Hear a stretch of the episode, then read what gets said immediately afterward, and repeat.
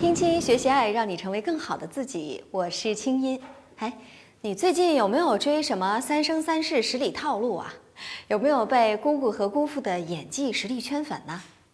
这一部修仙题材的影视剧，除了场面唯美、歌曲好听，还为我们揭示了很多爱情中的道理。当你看到凤九得到东华帝君的宠爱的时候呢，别忘了他不顾一切的付出和真心相待。当你同情离境，始终没能和白浅在一起的时候，也要看到他优柔寡断的性格和始终是慢半拍的爱情觉知。当你眼见着白浅回归，与夜华再次相恋的时候，千万别忽略了白浅对待爱情的不卑不亢和强大的内心。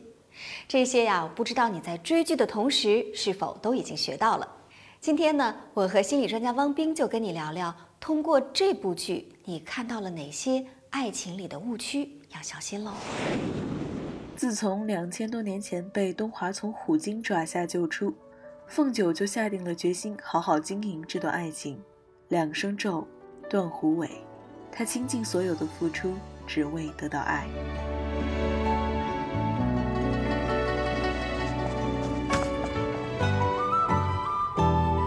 刚才因为有长辈们在，我不好意思问。况且你们还那么为难我姑姑，我也不好问。你想问什么？你的伤好的差不多了。那就好，那就好。那凤九我以为你会问那个问题。什么？擎苍大战前，你问我的问题。如果，我是说如果，当年你没有把自己的名字从三生石上抹去，是不是会喜欢我？会。帝君。你说什么？如果当年我没有把自己的名字从三生石上抹去，我会喜欢你。我下凡历劫，就是为了成全你一次，更是为了成全我自己。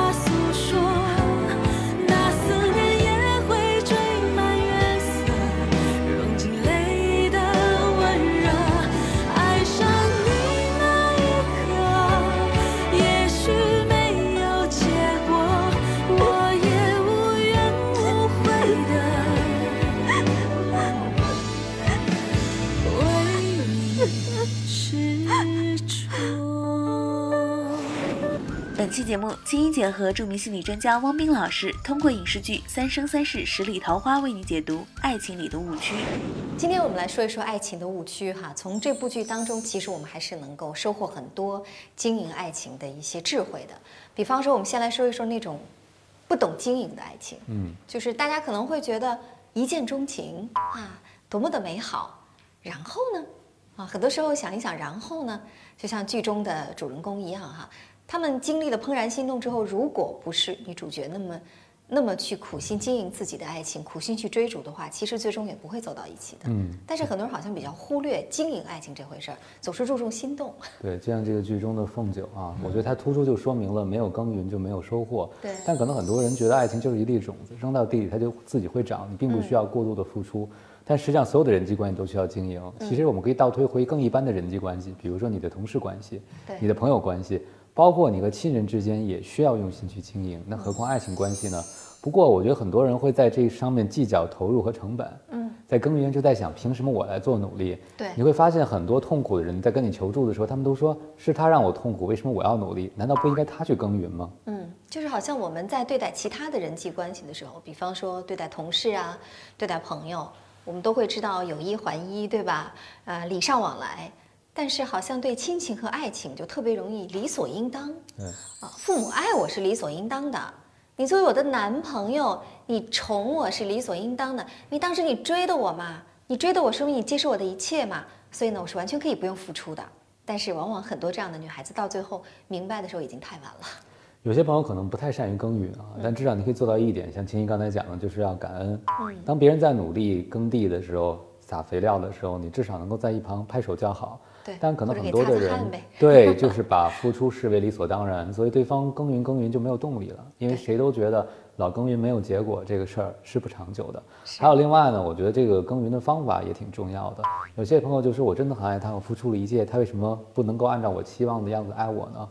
这其实可能还和种子有关系。呃，一个地你再怎么种，如果你种的是瓜，你也不可能等着它结豆，对不对？嗯，也就是说，爱情呢是需要经营的，但是呢，经营爱情的前提是你得先经营好你自己。你如果完全的把自己都丢掉了，而且不顾爱情的发展，也不去问对方的感受的话，其实你是在刷存在感，在感动自己，那样也是不行的。好，我们再来看看第二个爱情误区哈。第二个爱情误区呢，指的就是那种嗯，总觉得自己永远有优势啊，这个时候错过了没关系，嗯，相信爱情总会在原地等着自己。我觉得这种人是不是就犯了一个错误哈？甚至错误是非常致命的，就是他们忽视了一个真理：只有变化才是不变的。对，就像这个剧中的角色，这个叫黎静的角色一样哈。其实，在我们的生活中，这样的人挺多的。比如说，好多人会问这样的问题：在 A 和 B 之间，我该选谁？嗯，这种人其实无意中就把自己放到了一个裁判的位置。从另外一个角度，也是优越感爆棚。就凭什么是你挑别人？在这个优越感爆棚的背后，这种人不容易得到真爱，因为他从来不和别人在一个平等的状态下交流。对我前几天看了一篇文章啊，过度自恋的人反而是不容易在亲密关系中获得快乐的，因为他会计较，他也不会打开自己。是，所以说，就像刚才汪斌讲的，凡是那种说，嗯，我到底是选 A 还是选 B，嗯，充分说明你两个都不爱。其实，当你问出这个问题的时候，你心里已经是知道答案了。爱情的误区之三，我们从这部剧当中呢，也可以找到一些端倪，就是我们会发现很多人要爱情，不要爱自己。其实这样的现象还挺多的。以前我们可能会觉得很多女孩子会这样，后来发现其实好多男生也是这样，尤其是恋爱经验非常少的男生。对，指望别人来爱自己啊，就像这个剧中的角色玄女一样啊。其实很多人在我们前面讲耕耘的时候，经常做了一件特别傻的事儿，把自己烧成灰当肥料给扔进去了。这样的结果，别人就没法爱你了，因为你已然已然都不存在了。对但这个把自己烧成灰撒进去，它是有个期待的，期待自己能被对方永久的记住，或者至少永久的让对方觉得内疚。你看，有谁能像我一样为你付出这么多呢？这种背后的期待，我觉得足以说明他的爱并不是感天动地，而是非常自私的。就这是一交易，而且对方还没同意交易呢，我已经把这个债扣到你的头上了。对，就相当于说，事实上我们叫他死乞白赖占领道德制高点。在追逐爱的过程中，玄女从没有正视过自己的存在，一味的改变自己迎合爱人，甚至到生命的最后一刻，才被爱人记住自己的脸。行啊，不错，那神之草是给我们儿子的。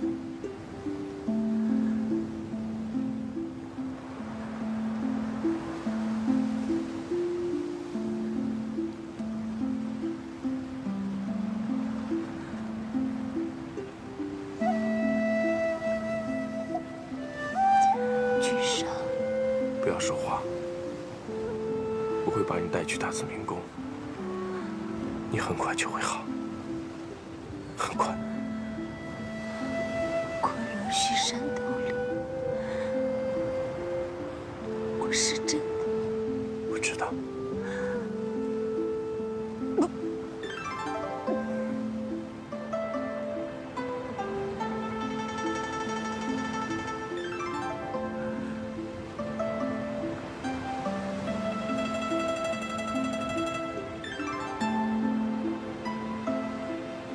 玄女，这七万年来，到今日，